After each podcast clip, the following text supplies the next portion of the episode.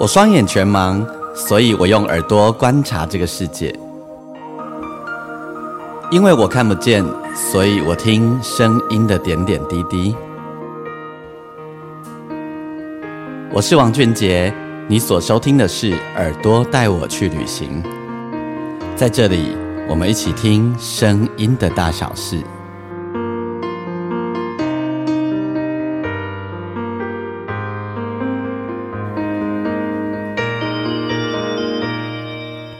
欢迎收听的是《耳朵带我去旅行》，我是王俊杰。我们这一集的单集呢，我帮自己这个单集定名叫做《致青春》。OK，好，这其实这梗是这样哦，就是嗯，最近一段时间，我突然间很奇怪哦，会就是会不经意的想起很多小时候或年轻时候的很多的。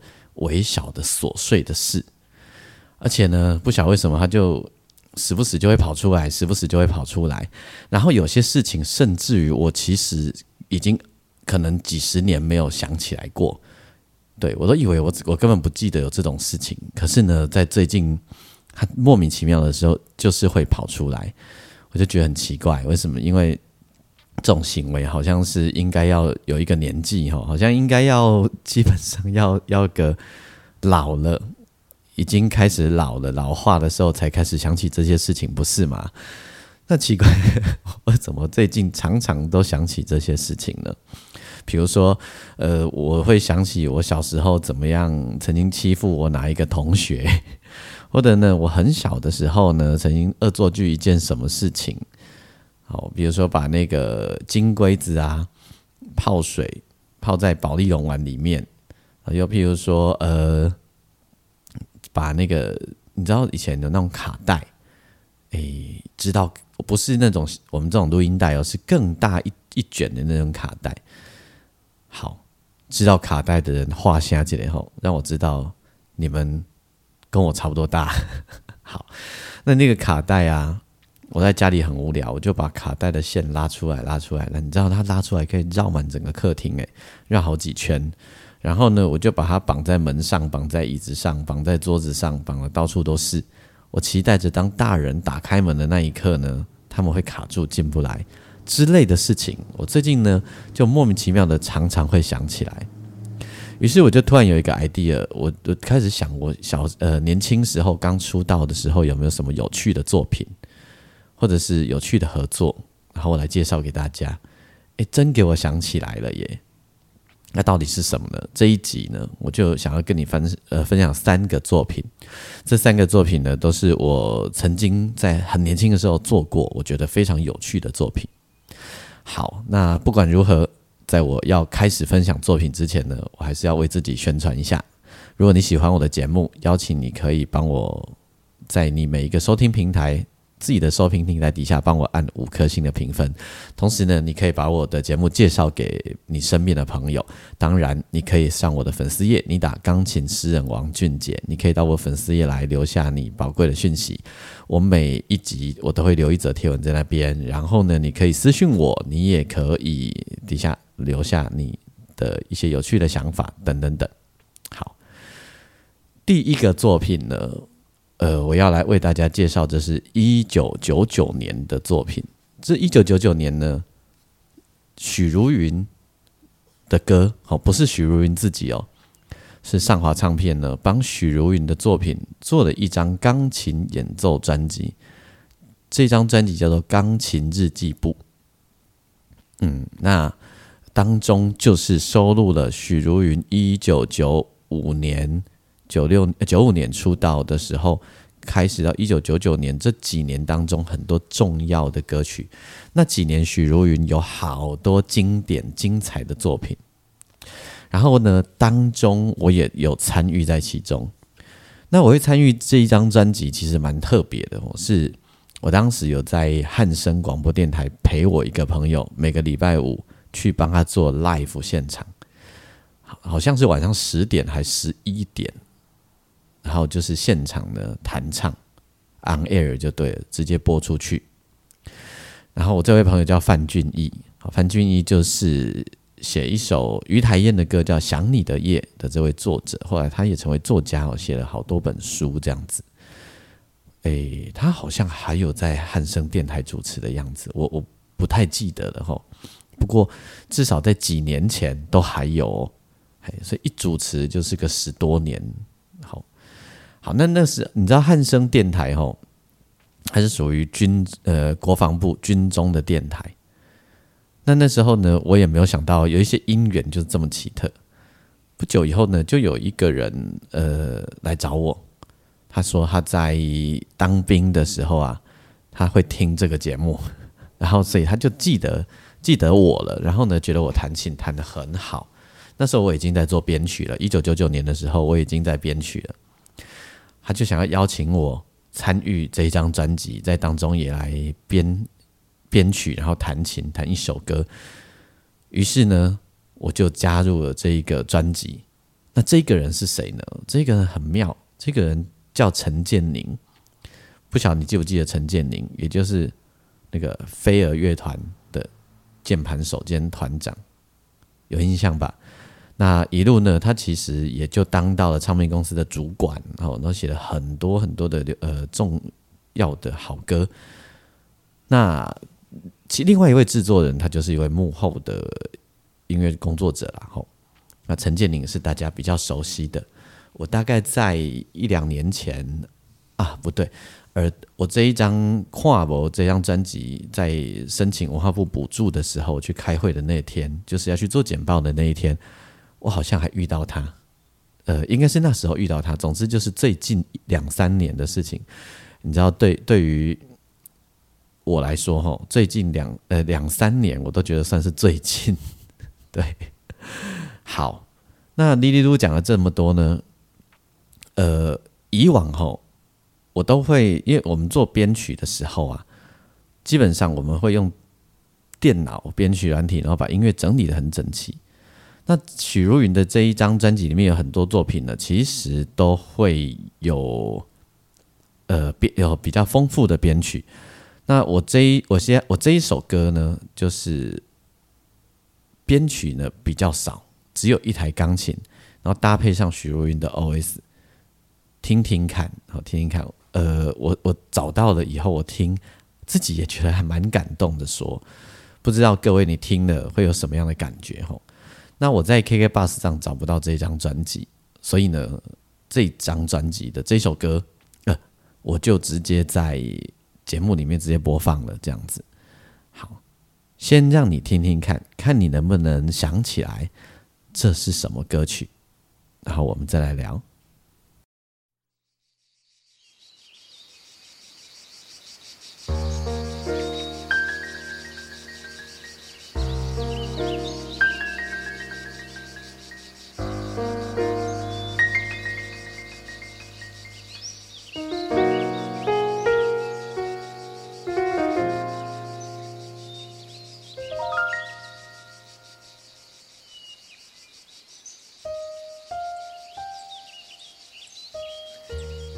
从来没有留给你任何位子。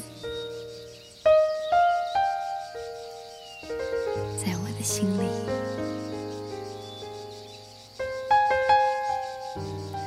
其实我生命中一直有座电影院。放映着我的心情，我的梦，我的渴望。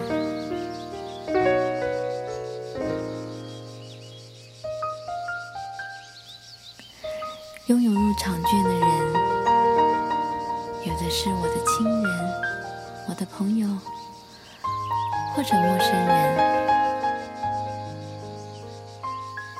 只是第一个入场的爱人没想到。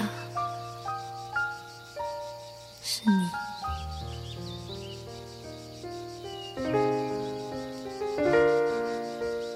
就像许多电影预告片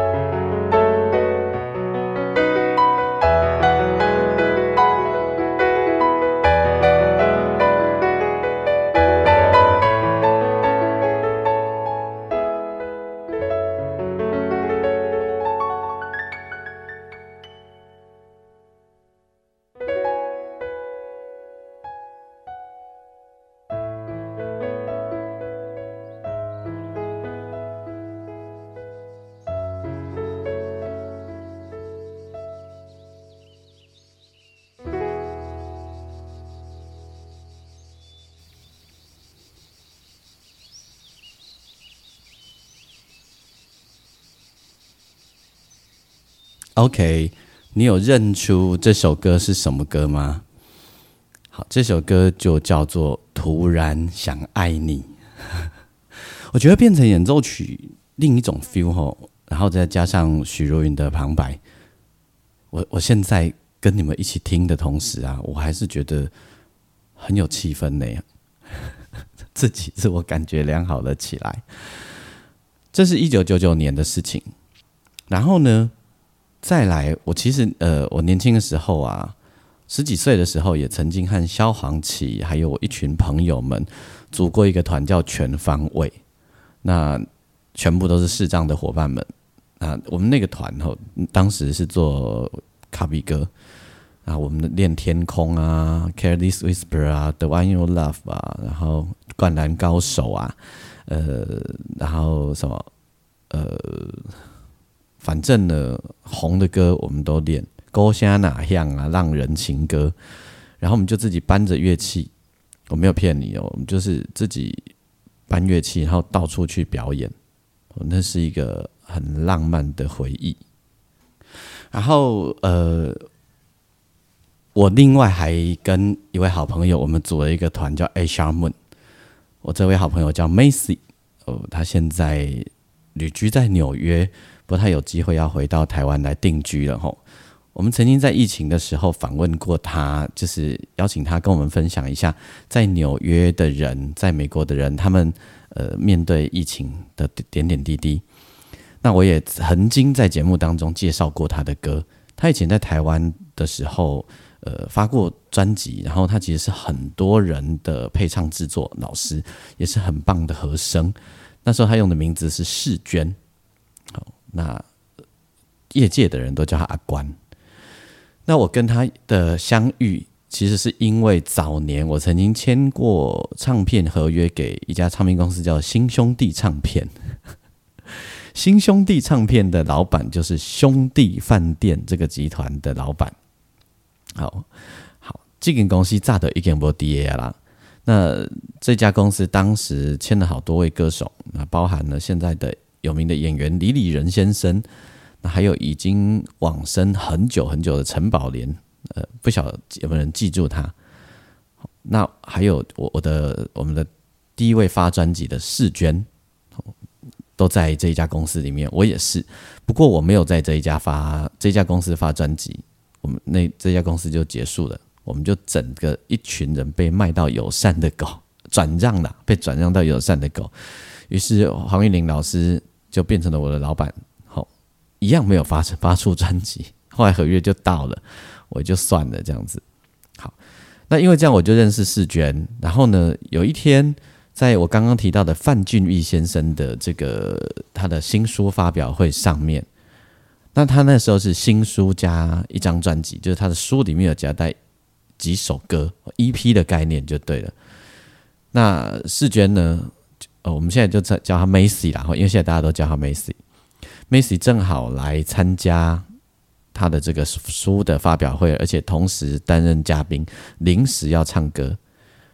那我们两个人呢没有合作过，第一次我就弹钢琴，Macy 就唱歌，弹电呃电子琴啊那种 keyboard。没想到我们两个人呢默契好到很可怕，而且做爵士乐的绑力扎龟，我还记得是爵士乐的绑力扎龟。他就说：“不然我们两个来一起玩好不好？”其实呢，后来才知道，Macy 姐姐那时候啊，她的心情很坏，状况不好。于是我们两个人就开始一起玩，开始一起创作。有她的作品，然后就也有我的作品。然后呢，我们两个人开始的创作怎么办呢？我们两个人的那一段过程很愉快，很浪漫哦。反正呢，他在中正高中教书，那时候他在舞蹈班弹钢琴。帮让就是舞蹈科的学生可以练可以练舞的时候有一个即席伴奏在旁边。那晚上他是在 pub 里面唱歌，而且他合作的对象也是我现在唱片公司的老板，都很巧吼。然后他就是只要他有空，固定每个礼拜都会有几天的下午，他就会往我家跑。我那时候住天母哦，做什么呢？我们就鬼扯淡，都在那边讲别人坏话或听他抱怨。呃，他很，因为他他受了很多的情伤，那时候总之，这个过程我们培养出无敌的默契。我们在台上的默契就是这样聊天聊来的。然后呢，甚至于我们有一些歌曲就是这样聊天聊着聊着，就边聊，然后就打开机器哈，录音设备，我简单的录音设备，还有我的电钢琴，聊到哪里写到哪里，乱唱看看，很爵士的精神。我们两个人就唱着唱，就说我们一起表演好了。我们就组了 A 虾 Moon，A 虾 Moon 好几年，然后我们到很多地方表演。那时候在台北市，我们还算蛮有名的，还去了香港啊，去了哪里这样。后来有一天，他跟我说，他想要去纽约，想要去国外游学，去走一走，那就去啦。他就没回来了，他去那边交到男朋友，结婚去。我要跟你介绍的这一首歌呢，呃，又一次。好，Macy 姐姐后来在美国也发了两张专辑，哈，在台湾有发行，都非常的好听。有空你可以搜寻她的专辑来听，保证你会很爱。有一张还是因为她阿公看着她阿公的故事，她阿公是一个传奇，未来有机会再聊而做的专辑。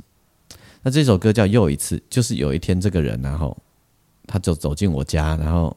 一把鼻涕一把眼泪的，然后就说啊，他又遇到男人怎样怎样，那男人又怎样怎样怎样，边哭我就边弹，我们就 one take 做了一首歌。他去了纽约，大概呃，他每一年都会回来一次啦。但是我们他从从他离开台湾到他回来，我们好久没有一起演出。哦这一段演出呢，是一个 live，就是我们在小河岸。在台北公馆有一个小河岸哈，在那边演出的一个 live 已经好久了，我们已经很久没有练团，也没有在台上一起，可是我们的默契好到不行。我说他去，我给你听这个片段。结果一去就去给人。这首歌是怎么写的？这这个人有一天到我家，然后是哭着走进来的。我说：“你知道你看不到，你都不知道我哭，我哭。”我说：“我知道，我有听到，我有听到，我只是看不到。”我跟你讲，那男人很贱，很贱。我跟你讲，真的很贱，王俊杰，我跟你讲。然后我说：“那那要练团吗？”我跟你讲，他啊，这种老娘这这，来吧。然后最莫名其妙的是，我们就他边哭，我就弹琴疗愈他，我算是音乐治疗的一种。然后我们就哭着哭着就哭出这一首歌来了。One take。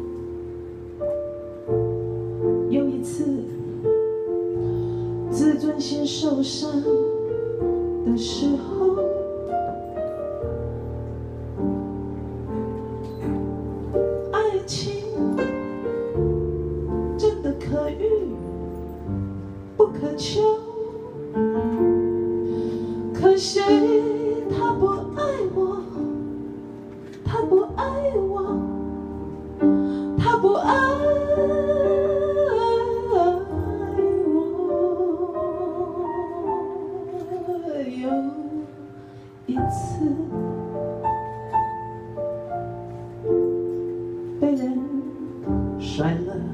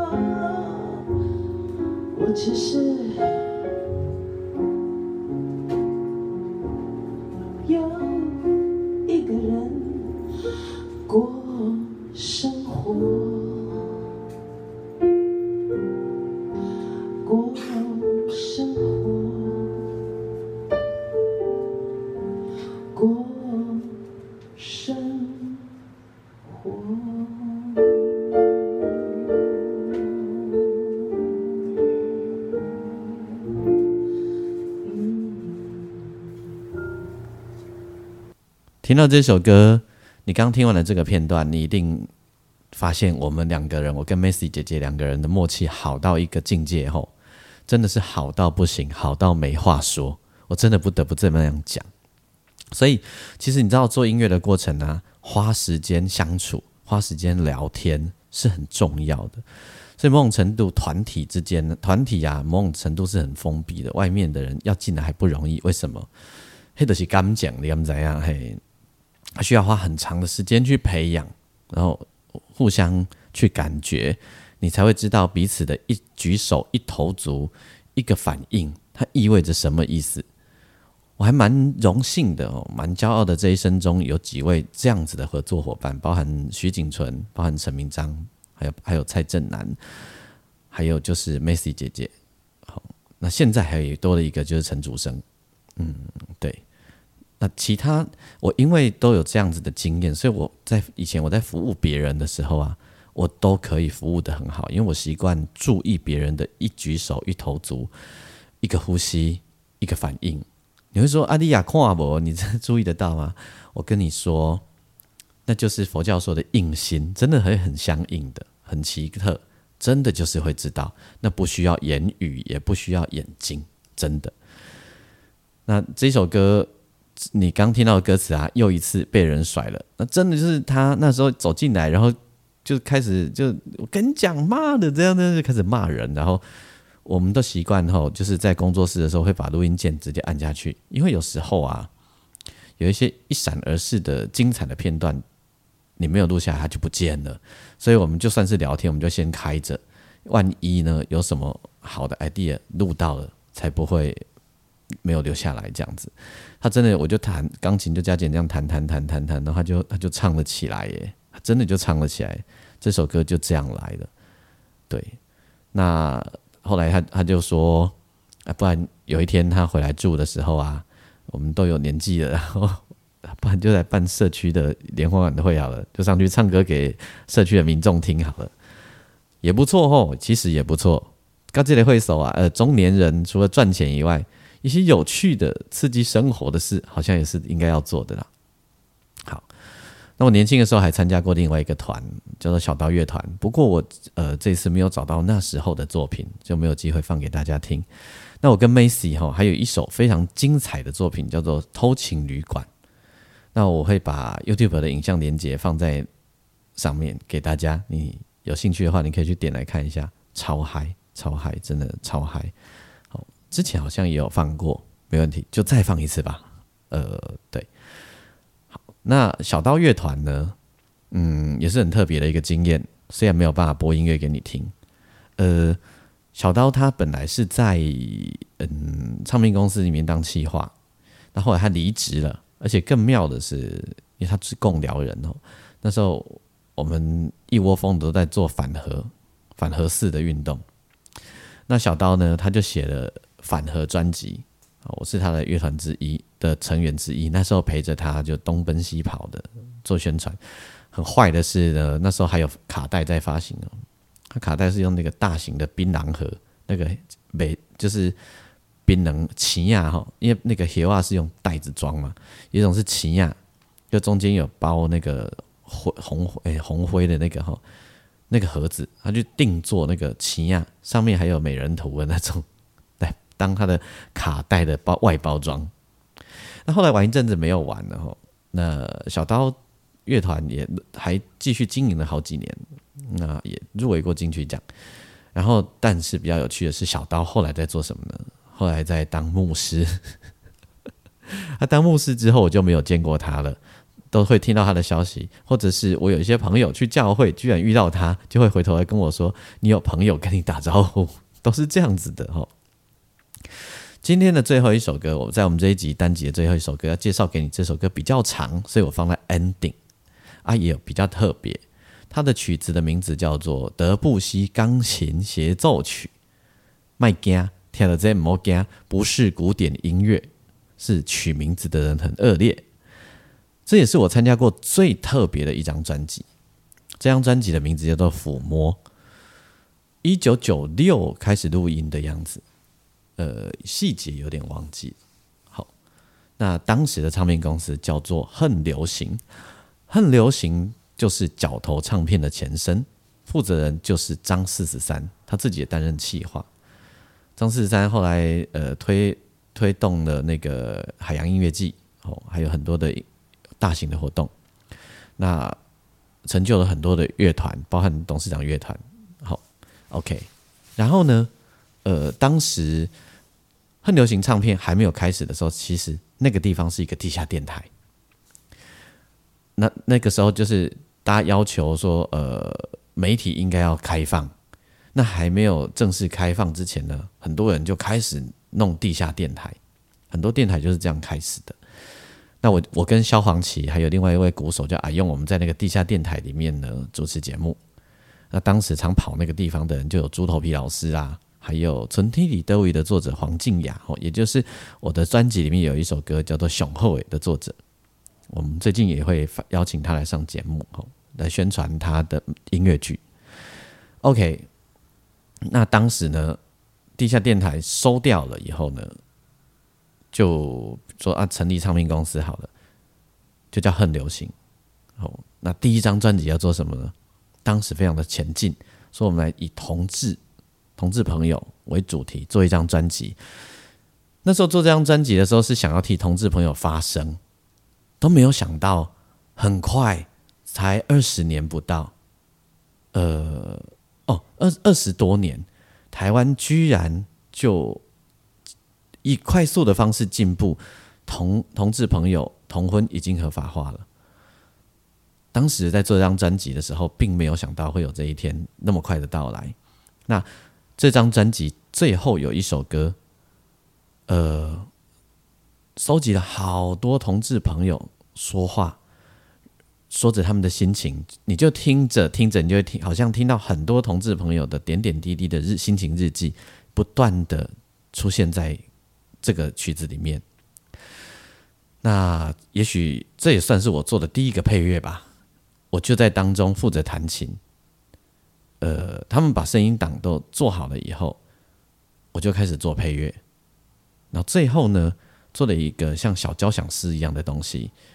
啊，有一位女歌者在里面演唱，她叫苏雅。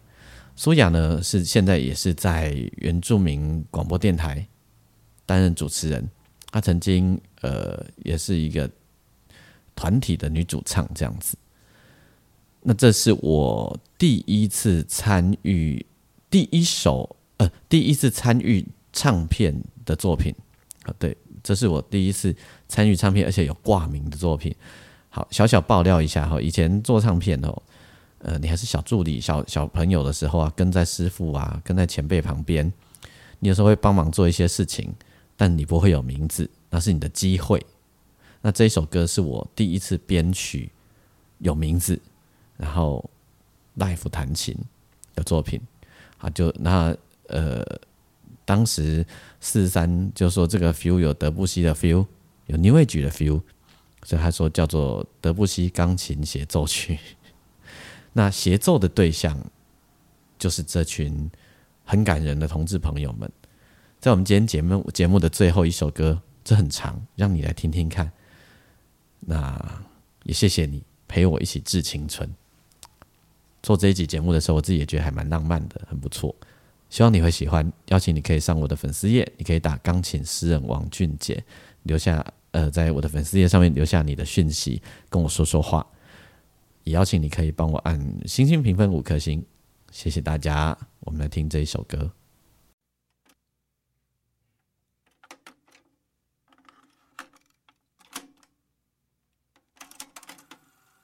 呃，哈流行唱片公司，你好。啊，我听我的朋友说，嗯，你们最近正在争一些词曲嘛，那我就把我朋友他的一些故事跟心情啊写成了一首歌。那可是因为我们不会把它写成谱啊，我们不会写谱，所以就只好用这样的方式，我们寄一个录音带到贵公司，那希望贵公司参考看看。那这首歌叫做《我像是死掉了一样》。有时候我像一颗尘埃，飘在茫茫漫漫的人海，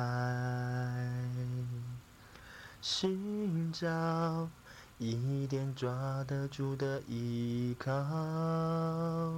寂寞时候，有人能给我爱。爸爸，你还能接受我吗？妈妈，何时才让我回家？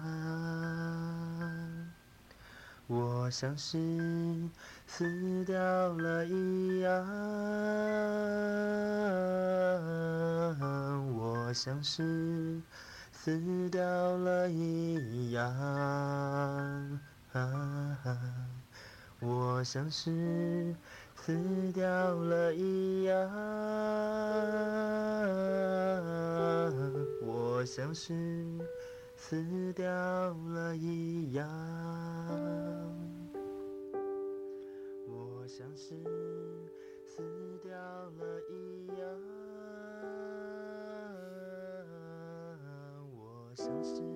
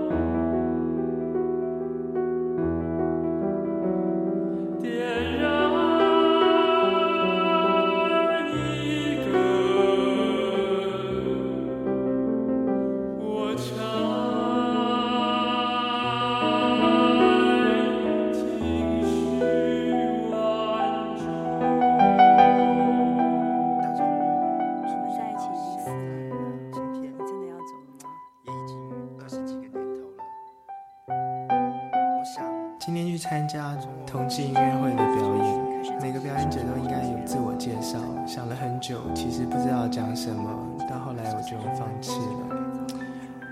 那在回程的路上，其实一直在想到底，如果有机会讲，我应该讲什么？那可能会讲说我我二十岁，还没有谈过恋爱，然后很认真的、很努力的在过生活。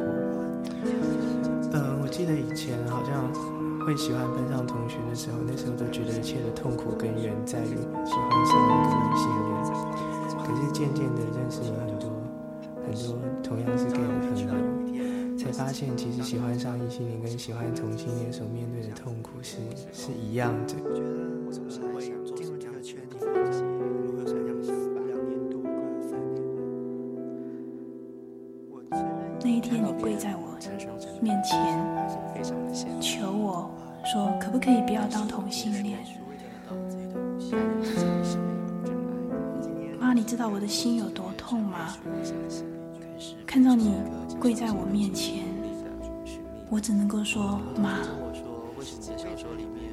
是我选择的。今天不是因为你教育失败，或者是你没有给我一个好的爸爸。今天我爱女人，妈，这是天生的。这件事情没有对或者是错。妈，你放心，我会过得很开心。你放心。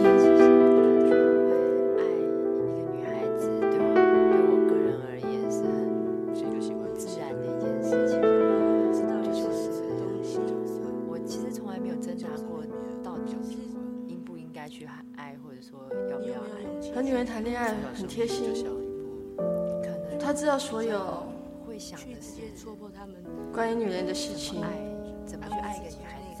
他非常善解人意，非常温柔。